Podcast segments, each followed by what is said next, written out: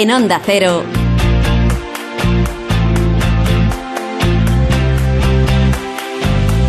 La brújula del verano. ¿Qué tal? Muy buenas tardes. Llevamos una temporada en la que detrás de una ola de calor viene otra de COVID y viceversa. Por relevos.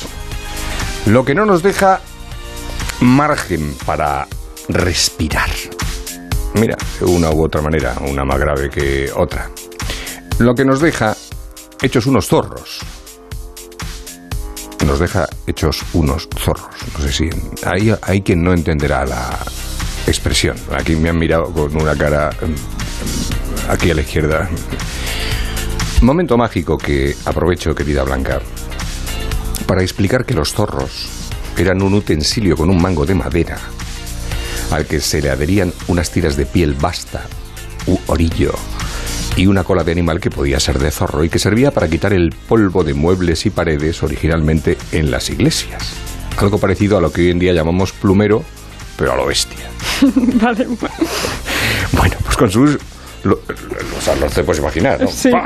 Con lo que llevaba ahí colgando, ¿no? Pues con su uso los zorros acababan hechos polvo, pero literalmente hechos polvo. No acababan con el polvo realmente, lo que hacían era esparcirlo por el resto de la habitación, pero acababan hechos polvo, que es exactamente lo mismo que nosotros con tanta ola a traición. Javier Ruiz Taboada.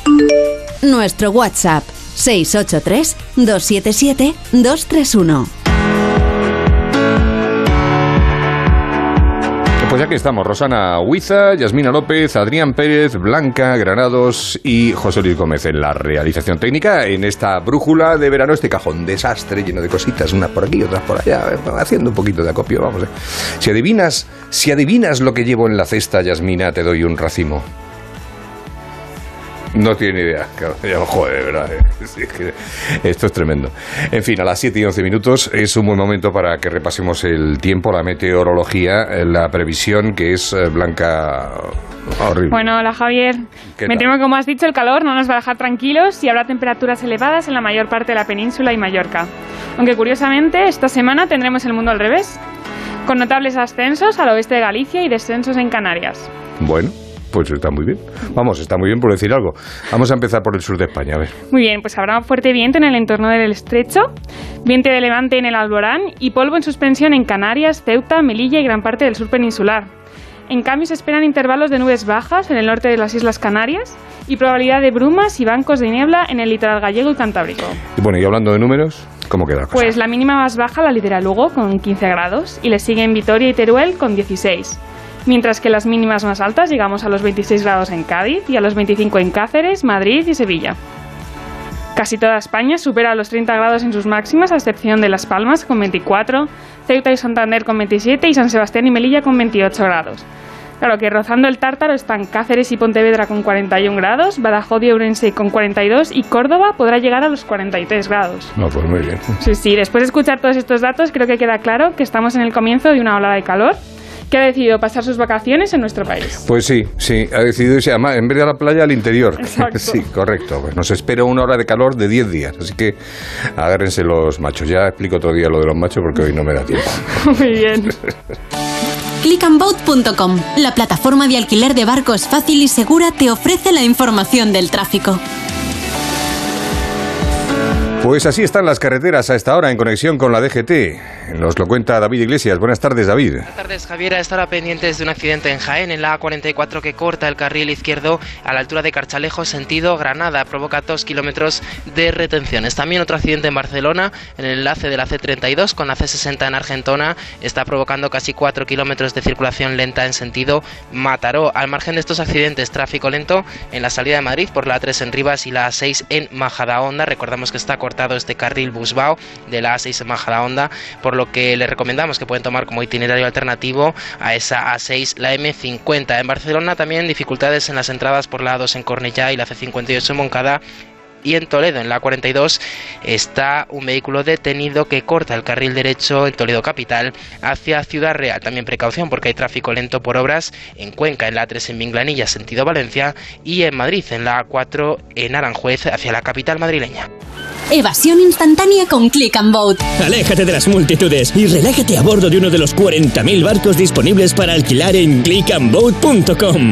Lanchas, veleros, catamaranes. Descubre nuestras ofertas y alquila un barco en España o cualquier parte del mundo en unos clics en clickandboat.com. La brújula del verano. Javier Ruiz Taboada. Onda Cero.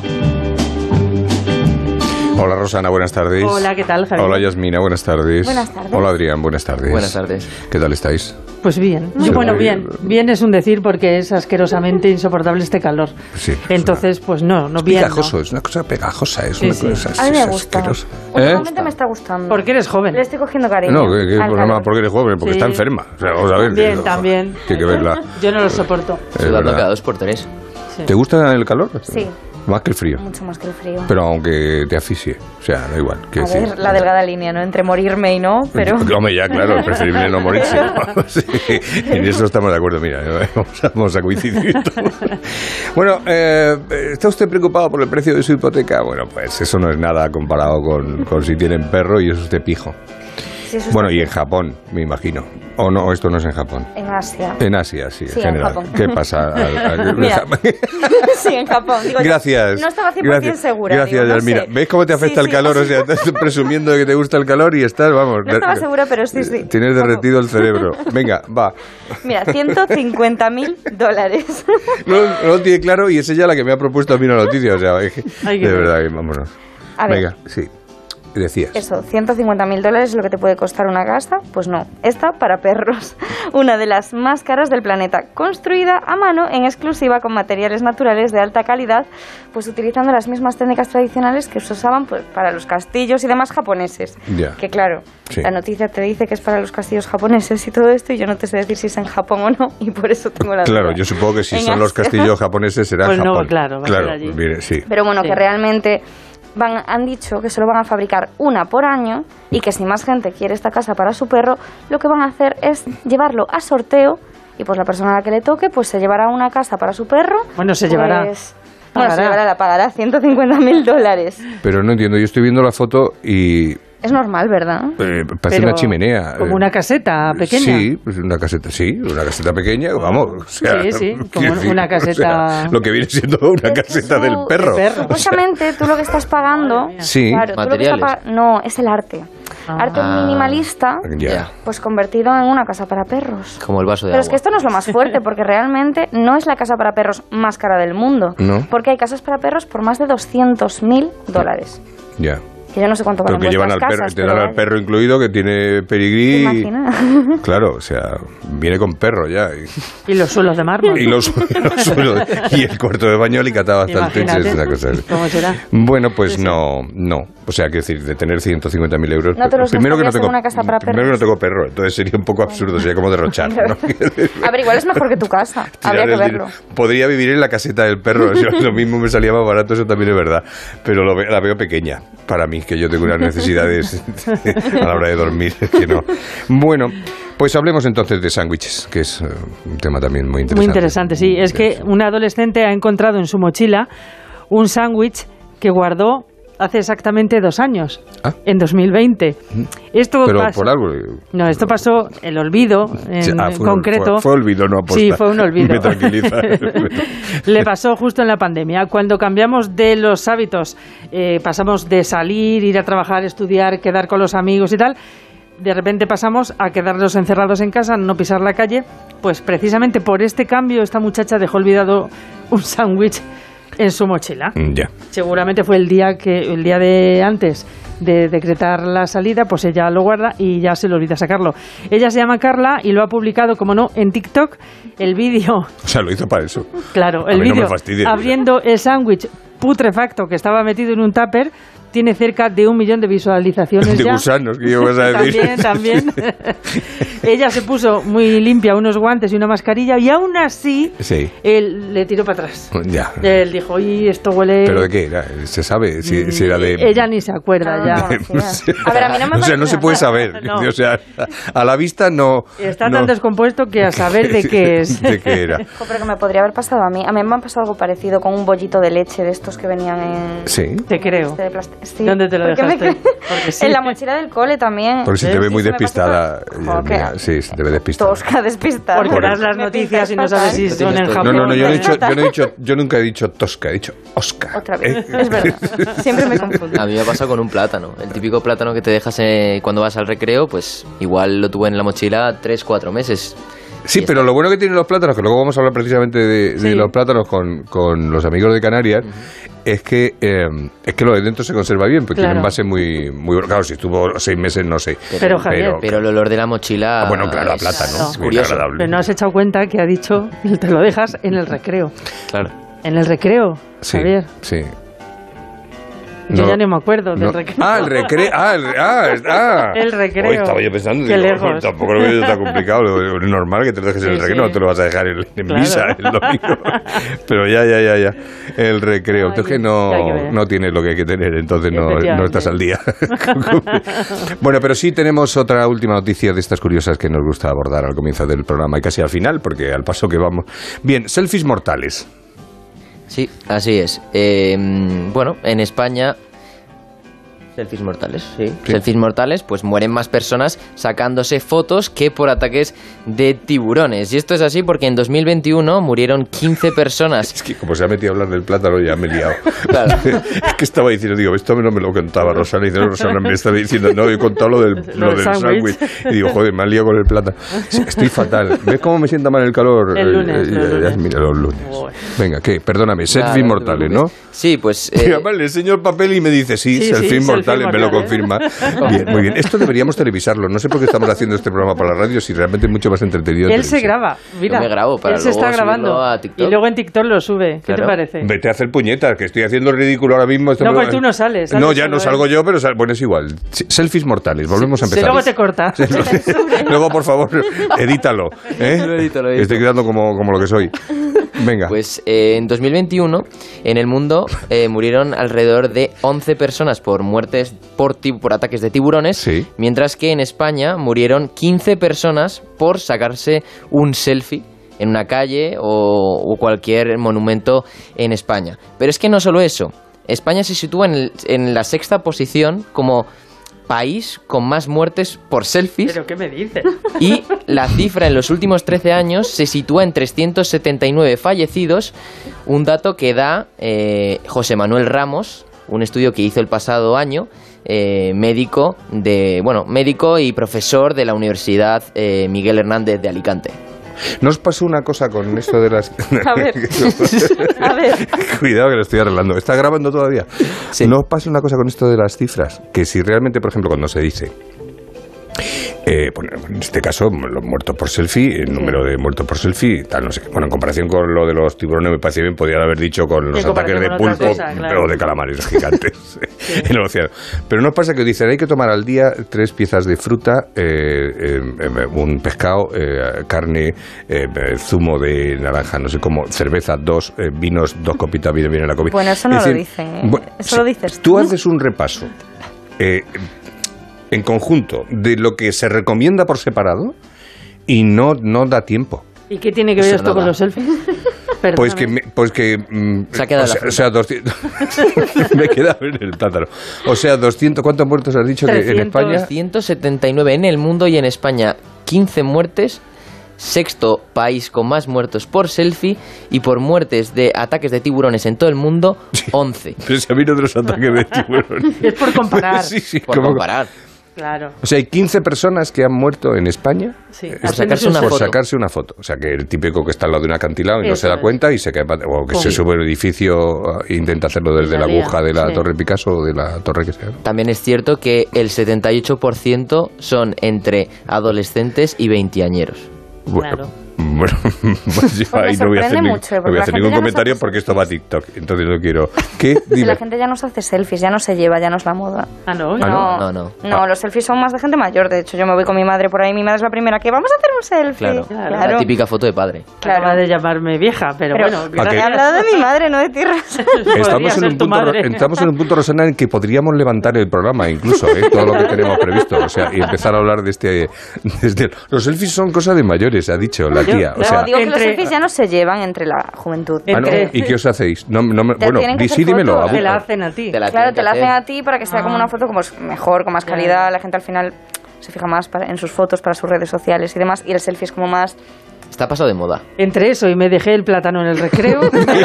hemos hecho, Yo ya me- hemos hecho la tarde. hundida, Hemos- hundida. yo- vámonos, pues nada, venga, Gómez, yo qué sé, lo que quieras. O sea, en Levanta este momento levanta como puedas. En Onda Cero, la brújula del verano. Javier Ruiz Taboada.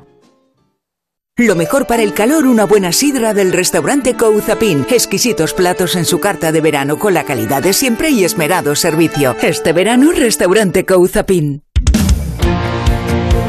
98.0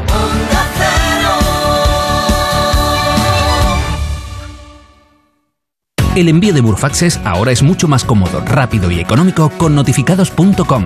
Con notificados.com envíe Burfaxes a través de Internet cómodamente desde su ordenador, con la máxima seguridad y validez legal, 10 años de plazo para acuse de recibo y testimonio notarial de certificación de contenido. Notificados.com, Burfax online postal y electrónico. Venga a las rebajas de Muebles a Dama. Precios insuperables con la misma calidad de siempre, en una gran variedad de estilos y modelos, con su habitual trato amable, transporte y montaje gratuitos y la mejor financiación. Todo lo bueno de Muebles a Dama, pero ahora con rebajas. En General Ricardo 190 y en la web mueblesadama.com. ¡Atención oyente! ¡Por fin ya está aquí! Vuelve la feria del coche de ocasión en Ocasión Plus. La única feria en la que todos los coches tienen descuento de hasta 6.000 euros. Solo hasta fin de mes. ¡Acelera! ¡Las mejores ofertas vuelan! Ocasión Plus. 10 centros en Madrid. Localiza tu centro más cercano en ocasiónplus.com. Abierto sábados y domingos. Hostelero, somos Organic, la única ganadería ecológica española de Wagyu y Angus, la mejor carne del mundo. Sírvela a tus clientes, alucinarán, volverán y tu caja crecerá. Te damos un servicio amable y puntual, a buenos precios. Si pruebas Organic, solo comprarás Organic. 900-900-786, 900-900-786 o carneorganic.com. La mejor carne del mundo, Organic. Ucrania te necesita. La Comunidad de Madrid organiza el Día Familiar Solidario, una jornada de actividades lúdicas y culturales dirigida a todos los públicos para recoger material de ayuda humanitaria. Te esperamos el 17 de julio de 10 a 3 en la calle Fuencarral. Más información en comunidad.madrid barra solidaridad-ucrania. Comunidad de Madrid. La actualidad del día. Desde Marruecos, Antonio Navarro, corresponsal, adelante. Rechazo considera- en todos los partidos del Parlamento español. Ignacio Jarillo. Socios corresponsal en Bruselas, Jacobo de Regoyos. La inteligencia de Roma, Darío Menor. El ejército italiano estar Análisis y debate. ¿Por qué? ¿Quiere ganar tiempo? ¿Para qué? Estamos hablando aquí de un problema. Portugal ha tomado unas medidas concretas. Italia, Francia, No se han concretas. tomado, se han anunciado bueno, esta dosificación de la información. La brújula. Todo lo que tienes que saber con Juan Ramón Lucas. Cada tarde a las 8 y cuando quieras en la web y en la app. Te mereces esta radio. Onda Cero, tu radio.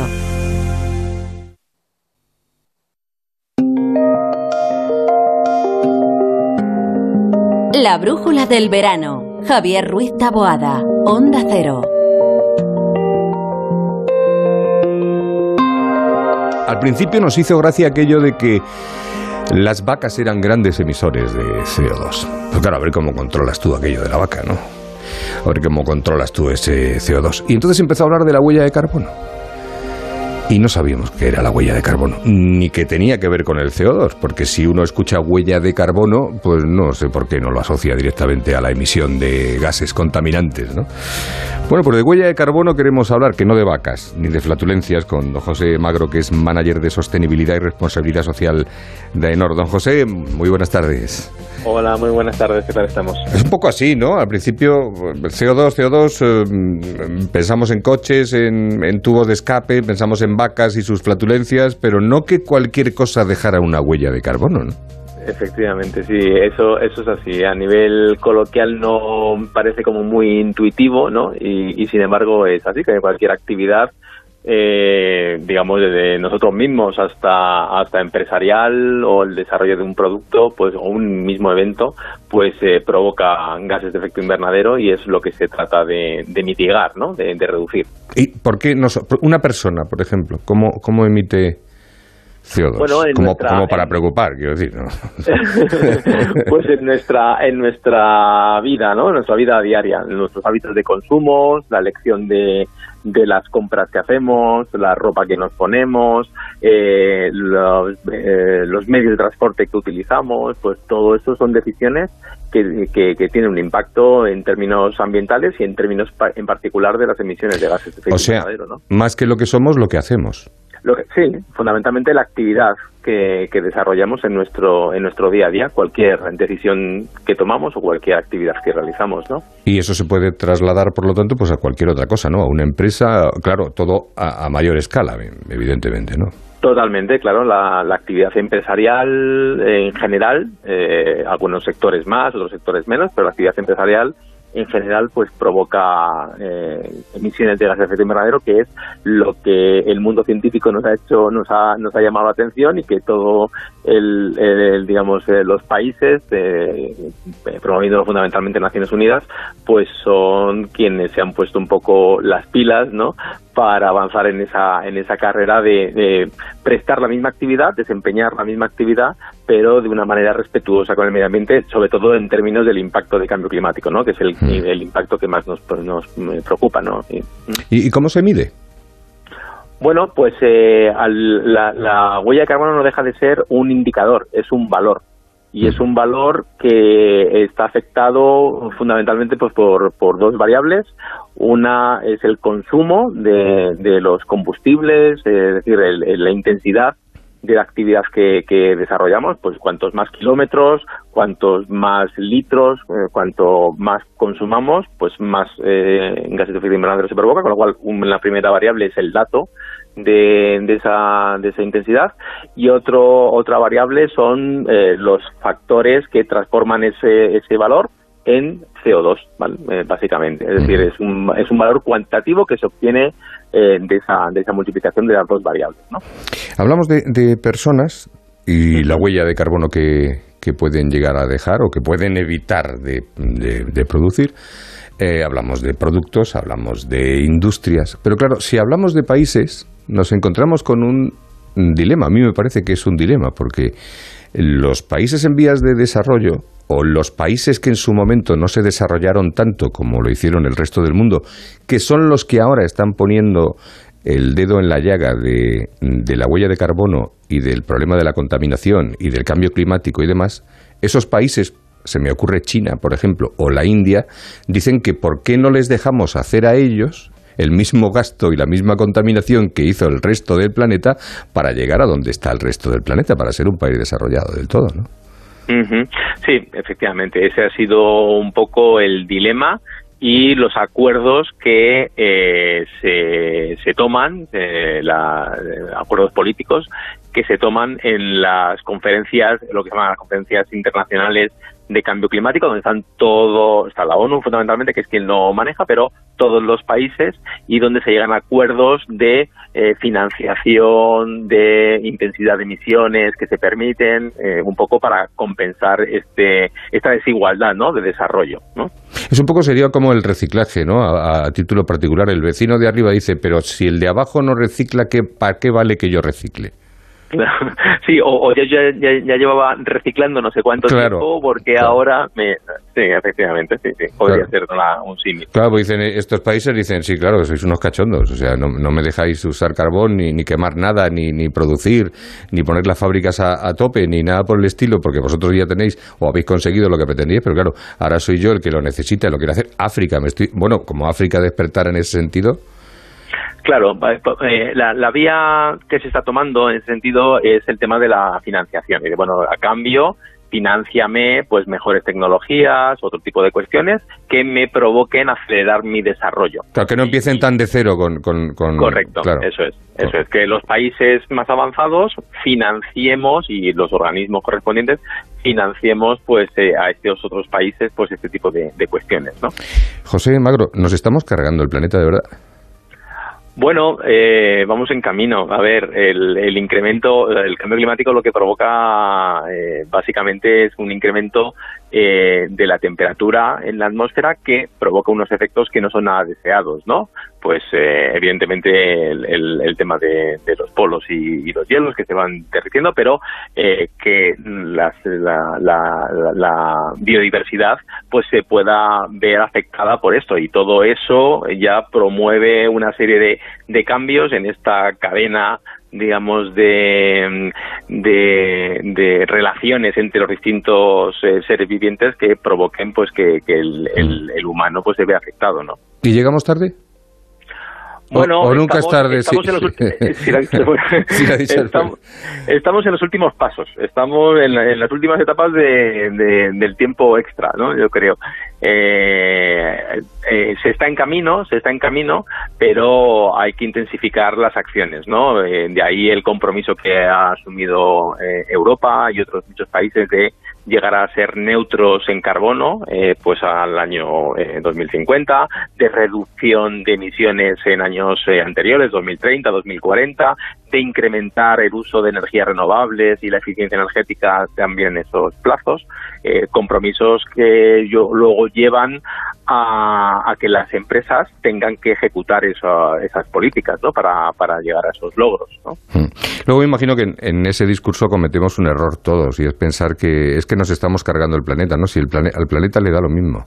Quiero decir que el planeta le puede caer otra glaciación, el planeta se puede calentar hasta convertirse en un volcán en toda su superficie y su interior. El problema somos nosotros.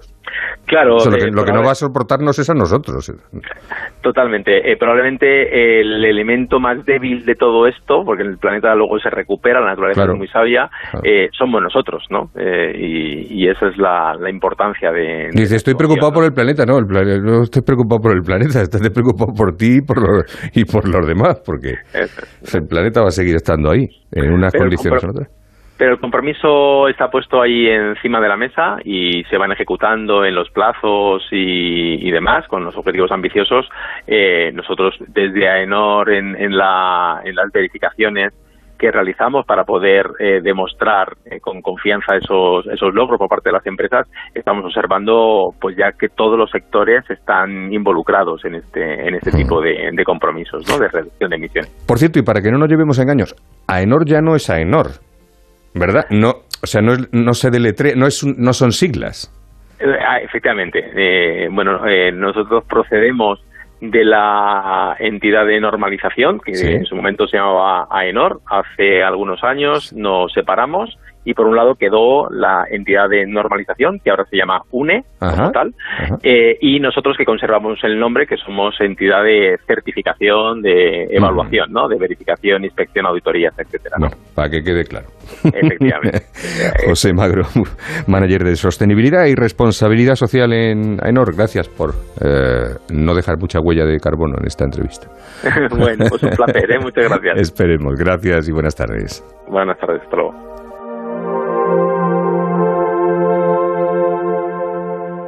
En Onda Cero, la brújula del verano. Javier Ruiz Taboada.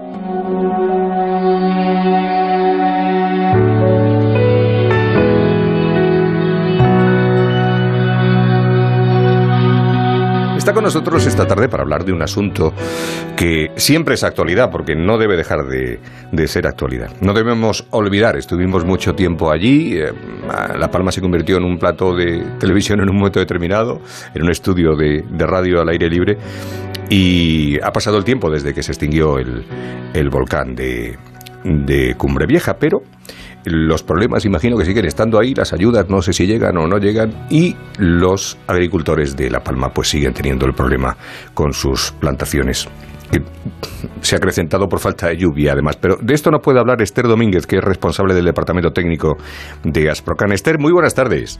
Hola, buenas. Un saludo y encantado de, de saludarte.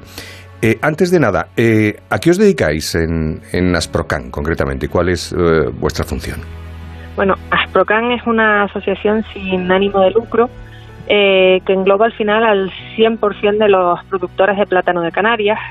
Y bueno, como asociación no vendemos los plátanos en sí, no somos la comercializadora, eh, pero sí que nos encargamos mm, pues de, la promoción de todos estos anuncios que vemos de, de plátano de Canarias tan icónicos, eh, bueno, pues de aquel apoyo institucional que requiere el sector y también, bueno, pues nos dedicamos a, investigación, a, la calidad, a la sostenibilidad del cultivo, aquellos temas, digamos, que influyen o que o que afectan de algún modo a todo el sector, pues, pues ahí está la asociación para apoyarlo. Em, la situación en La Palma, ¿cuál es en este momento? Hablábamos hace poco con uno de los agricultores y decía que el, problema, uno de los grandes problemas que tienen es que no llueve. Bueno, sí, está complicada la, situación en La Palma. Bueno, ya eh, hace bastante tiempo de, cesada la, erupción, pero, pero los problemas continúan. Eh, tenemos eh, más de 200 hectáreas de cultivo sepultadas bajo la lava. Eh, esas ahora mismo mm, son los que más difícil y, una recuperación se espera más larga, por supuesto. Sí, eso es ni aunque llueva. Es más complicado. Eh, pero bueno, que ahí realmente el, sector espera que haya un, vamos, eh, una reconstrucción de, toda de todas esas fincas, de todo ese cultivo. Ya se ha hecho antes eh, de volver a a resurgir de las cenizas y, volver a, poner fincas sobre, sobre colada. Eh, esperamos que, que no mucho tiempo podamos volver a ver ese, ese valle todo verde de nuevo, eh, porque al final son muchas familias, son más de 500 productores los que los que han perdido su, su finca por el por el volcán y eso al final bueno es, economía es, la sociedad es la isla de la Palma que necesita ese ese entramado del plátano para, para seguir adelante. Por otro lado, tenemos también aquellas fincas a las que no se puede acceder, porque bueno, la lava tenía seguía unos caminos caprichosos y, quedaba quedaba medio parte de, las fincas a las que no se tiene acceso. Esas, bueno, dentro de lo que cabe, pues se volverán a abrir vías y comunicaciones para, para poder llegar a ellas. Y luego hay otra parte eh, que están ahora mismo eh, sin agua de riego o con agua muy, muy limitada porque, claro, eh, con, con la erupción pues se rompieron eh, conducciones de agua, eh, toda la, la infraestructura de, comunicación de, de, las galerías del agua. Y entonces hay también mucha superficie a la que pues no, no está llegando adecuadamente el agua y bueno pues pues las plataneras sin agua no, no tienen mucho mucho futuro. Entonces, bueno, ahí ese, ese es la recuperación más a corto plazo, que es, que hacer llegar ese, ese agua a la, a la finca, volver a sembrar las plataneras y, y esperemos que para el año que viene ya ya esas por lo menos sí sigan produciendo. Yo me refería más a estos últimos porque evidentemente eh, las plantaciones que están bajo la lava no tienen ya recuperación posible en un corto plazo. Eh, las que no tienen acceso parece que sí, pero a ver cómo están cuando, cuando se pueda acceder a ellas. Y estos últimos que no tienen agua son los únicos que realmente podrían comercializar y de hecho están intentando comercializar algunos de estos plátanos. ¿no? Eh, sí, bueno, las que no tienen agua, ahora mismo en la situación de la finca ya ni plátano tiene, ahora mismo están, digamos, bueno, eh, bastante muy condicionadas porque eso, la platanera sin, sin agua tiene una vida muy limitada y ya son muchos meses que, que llevan esta finca sin regar. Claro. Y la campaña, la gran campaña que ha hecho Plátano de Canarias para para decirle a la gente que puede que el plátano por fuera, que la belleza está en el interior, vaya, que por fuera está bueno el plátano, pero por dentro está buenísimo. Esta, esta campaña está calando en la gente, realmente se está distribuyendo bien ese plátano que está sucio, digamos, por, por fuera, que tiene eh, polvo de ceniza, escoria. ese plátano está llegando y, se está consiguiendo dar salida a ese producto.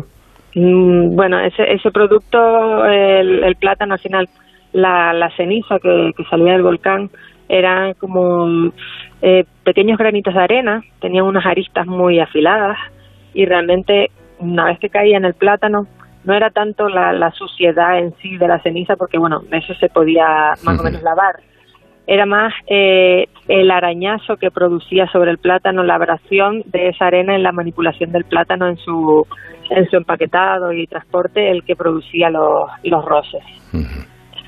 Entonces, mm, bueno, pues ahí se inició la campaña de, sensibilización, eh, un poco para decirle a, los consumidores que, bueno, que da igual que por fuera tenga un poco más de arañazos, que, lo importante está en el interior, que un plátano no tiene más calidad por tener una cáscara o una piel impecable.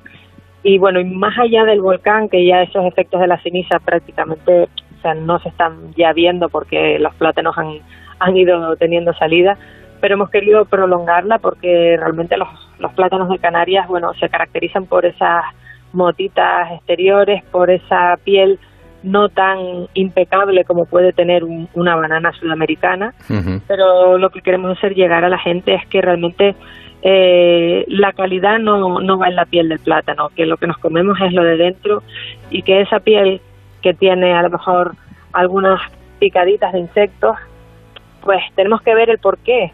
O sea, si tienen picaditas de insectos es porque tienen menos, menos tratamientos que han llevado esa fruta. O sea, cuanto más impecable sea la fruta, menos natural es. Damos una producción sostenible, eh, respetuosa con el medio ambiente. El medio ambiente no es tener eh, plátanos eh, de plástico. El, medio ambiente, ese, cultivo sostenible, es tener eh, plátanos que no pasa nada si le, si le ha picado un, pequeño insecto y tiene una manchita eh, porque bueno, eso lleva detrás eh, otras otras repercusiones que, que, no, que no vemos cuando compramos un plátano de plástico. Si lo, si lo, muerde un insecto será porque sabe que no va a morir en el intento, ¿no? Sí, sí, sí. No, eh, yo digo, preocúpense cuando vean una fruta perfectamente impecable o de estas que miras y te ves reflejada en, ella de, de, lo brillante que está. Mm, así no está la fruta en la naturaleza, así no es eh, una producción sostenible y y en concordancia con el medio ambiente. Eh, realmente, bueno, eso, cuanto, cuanto más impecable es, menos natural es esta fruta. y, y, lo último, Esther, las ayudas prometidas, tanto de Cabildo como de Gobierno Central, ¿se sabe si llegan, si están llegando? Bueno, sí, se han hecho ya adelantos de ayudas y, bueno, la verdad que hay, eh, pues, las distintas administraciones yo hablo de los plátanos, por supuesto, están haciendo ahí un buen trabajo y, están, están apoyando mucho a los productores, eh, están llegando ayudas, deberán llegar más porque al final eh, si pierdes tu medio de vida es muy complicado eh, seguir adelante con, digamos, una pequeña ayuda inicial, o sea, tendrá que ser ayudas un poco mantenidas, pero bueno, que, ahí se está trabajando y están las autoridades de la mano del sector y para bueno garantizar el futuro de esos productores que, se han visto afectados por mira pues, por esta por este fenómeno de la naturaleza que, nadie nadie esperaba. Pues que vuelvan a Palma y sus plátanos a brillar y todas las islas Canarias eh, que se recuperen pronto, lo antes posible de, de ese volcán que se llevó por delante tantos sueños, eh, tanta tanta esperanza y tanto, tanto futuro y sobre todo tanto sustento. Esther Domínguez, responsable del Departamento Técnico de Asprocan, muchísimas gracias por atendernos y muy buenas tardes. Muchas gracias a ustedes. Buenas gracias, Astro.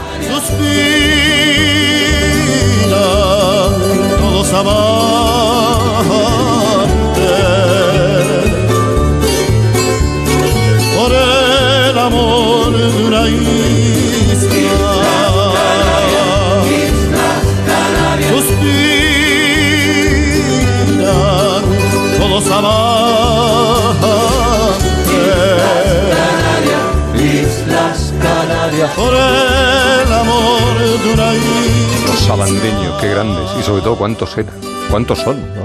Siempre me he pensado cómo reparten la, la, la, minuta. 12 minutos para que sean las 8, las 7 en Canarias. Esto es la brújula del verano grandes, los sabandeños. Y muchos, muchos.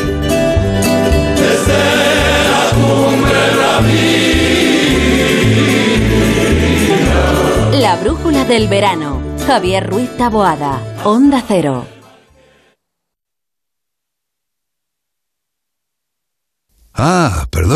El anuncio de Dormitorum. Es que me he echado un momentito para probar el colchón y me he quedado dormido. ¡Qué maravilla! Dormitorum. Gente despierta. Hola, ¿qué tal? Puedes adelgazar, disfrutar del verano y sonreír en cuerpo libre. Adelgaza con una sonrisa. 91 192 32 32 40% de descuento 91 192 32 32. Si es que ya lo digo yo siempre, dúchate que sale económico, pero eso sí, hazlo en un plato de ducha de Duchamanía. Hazme caso, ¿no ves que una bañera tiene más peligro que meter los dedos en un enchufe? Y mira que son bonitos los platos de ducha de Duchamanía. Oye, con suelo antideslizante, sus mamparas para entrar a vivir, pues eso, dúchate que sale económico y llama a Duchamanía, que no me enteré yo que no lo haces. En Madrid, Paseo del Molino 6, 91 468 4907 y Si no puede hacer frente a sus pagos y tiene casa en propiedad, llame a Grupos Eneas 91 639 0347 o escriba a info arroba gruposeneas.com. Hostelero, somos Organic, la única ganadería ecológica española de Wagyu y Angus, la mejor carne del mundo. Sírvela a tus clientes, alucinarán, volverán y tu caja crecerá. Te damos un servicio amable y puntual, a buenos precios. Si pruebas Organic, solo comprarás Organic. 900-900-786, 900-900-786 o carneorganic.com. La mejor carne del mundo. Organic. ¿Ya sabes a dónde vas a ir este verano? ¿A la playa, a la montaña o al extranjero? En Castellana Wagen te ayudamos a poner a punto tu Volkswagen para que sientas la emoción en cada kilómetro. Prepara tu coche y déjalo en perfectas condiciones de carrocería y mecánica, por menos de lo que esperas y con precios cerrados. Reserva tu cita en volkswagenmadrid.es o en nuestros centros Castellana Wagen de la M40 o en las tablas y disfruta del servicio gratuito de recogida y entrega. Vayas donde vayas, tu verano comienza aquí, en Castellana Wagen. Juntos impulsamos el futuro. Espacio para la cultura con Rubén Amón. Hemos sido muy entusiastas en este programa con Macbeth, con la versión de Shakespeare que hizo Joel Cohen. Tenía como protagonista. Hugo Pratt comenzó su andadura de historietista a mediados de los años 40. Habrá que introducir a JF su versión del rock contemporáneo japonés y así. Prohíbe leer Maus, el gran cómic del holocausto, por los desnudos y las palabrotas. La Cultureta Gran Reserva. Los viernes a la una de la madrugada y cuando quieras en la web y en la app de Onda Cero. Te mereces esta radio. Onda Cero, tu radio.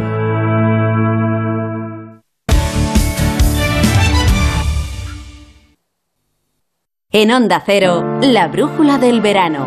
Javier Ruiz Taboada. Habíamos oído hablar en España de campos de lavanda, pues en lugares como uh, Arones Can Rosselló en Lleida o en Tiedra en Valladolid, en, en, Teruel, en Barcelona, en Eulalia de Roncana, en San Felices en Soria, en Olite en Navarra, en Moratalla y por supuesto en Brihuega.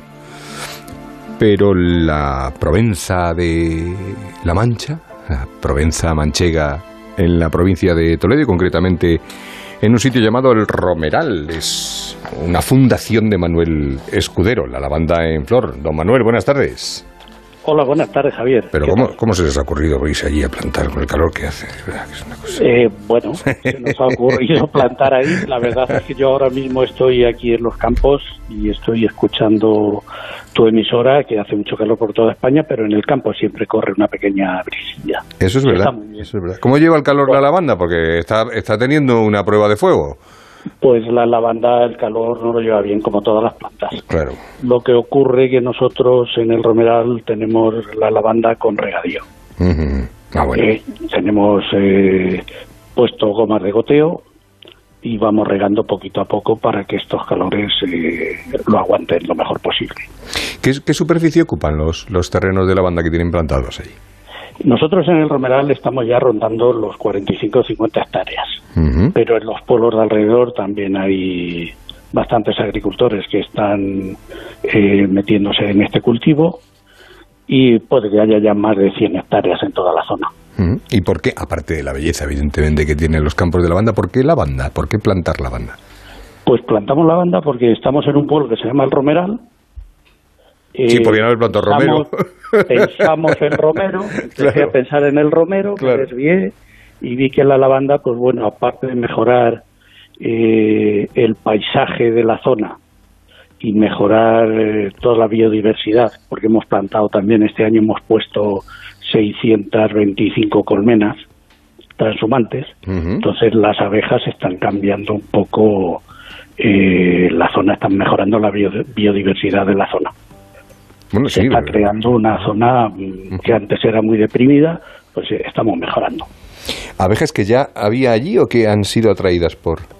No, no, las abejas eh, vienen de Extremadura. Las abejas son transhumantes, las meten en camiones, las traen por la noche, las instalan, les abren la piquera o la puerta de, cada colmena y estos animalitos empiezan a trabajar, pero ¿de qué manera? ya hemos probado este año la flor de lavanda del romeral y te puedo garantizar que es una delicia. Esto es la mejor miel que he probado en mi vida. No porque sea mía. ¿eh? La, miel de lavanda, aparte de las propiedades que tiene. Eh, aparte de las propiedades, claro. Que son muchas, y, muy medicinales. sí, y relajantes. A ser de la lavanda eh, son muy relajantes. Una mm. cucharadita de miel antes de dormir y se duerme perfectamente. Dicen que va bien para el insomnio, para la ansiedad, ¿no? Va muy bien para la ansiedad, para el insomnio. Y para las ampollas y el acné, he leído. Eh, pero para las ampollas y el acné no la miel. No la miel, claro. La esencia, la, esencia, el, aceite, el aceite esencial.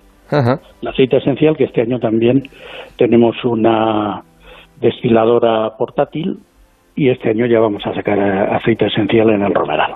Mm, bueno, eh, esta es la mejor época, ¿no? Para, para ver los eh, campos de lavanda en su esplendor. La mejor época para ver los campos de lavanda es ahora, este mes. Este mes está en todo su esplendor, las flores, todos aquellos que nos quieran visitar, pues simplemente pueden entrar en nuestra página que se llama lavandaenflor.com y ahí en lavandaenflor.com eh, pueden ver cómo eh, visitarnos. Estamos muy cerquita de Madrid, estamos a, menos de una hora, estamos aproximadamente en el kilómetro 95 de la carretera de Andalucía, en un pueblo que se llama El Romeral. El Romeral, sí señor. Eh, ¿Esto fue una idea que les surgió después de visitar la Provenza? ¿O, fueron ¿O ya tenían la idea y fueron a ver cómo...?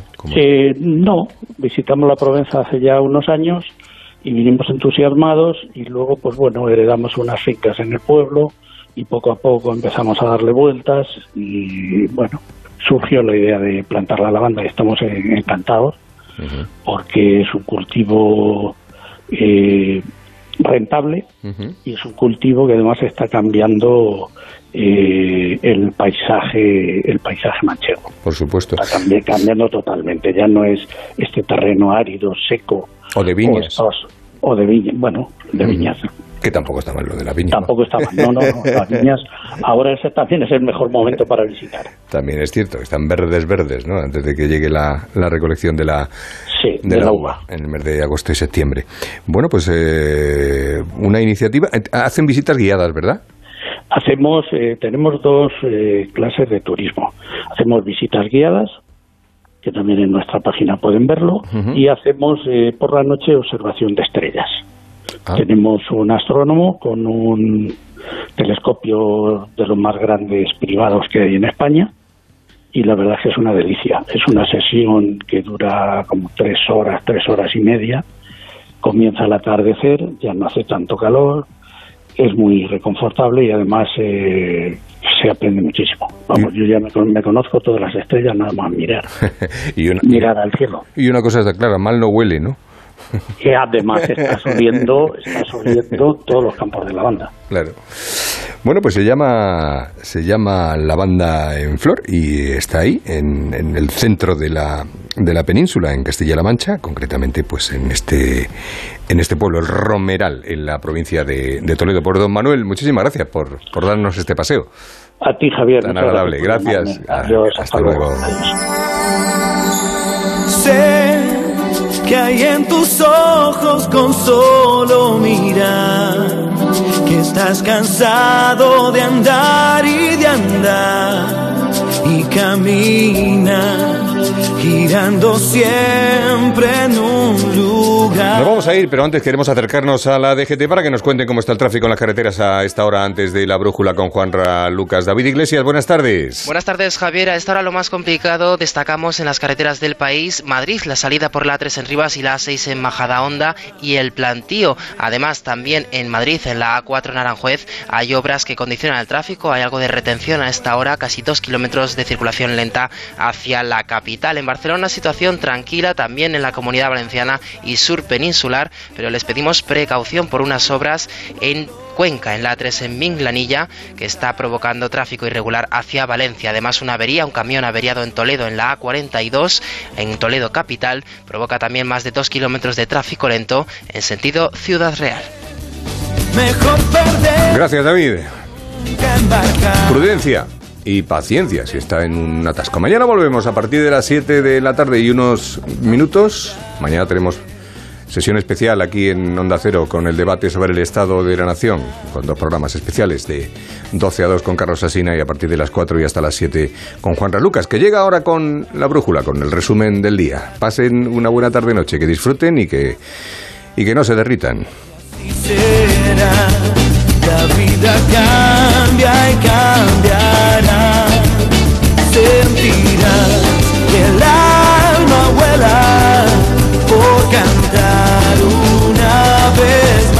La brújula del verano. Javier Ruiz Taboada, Onda Cero.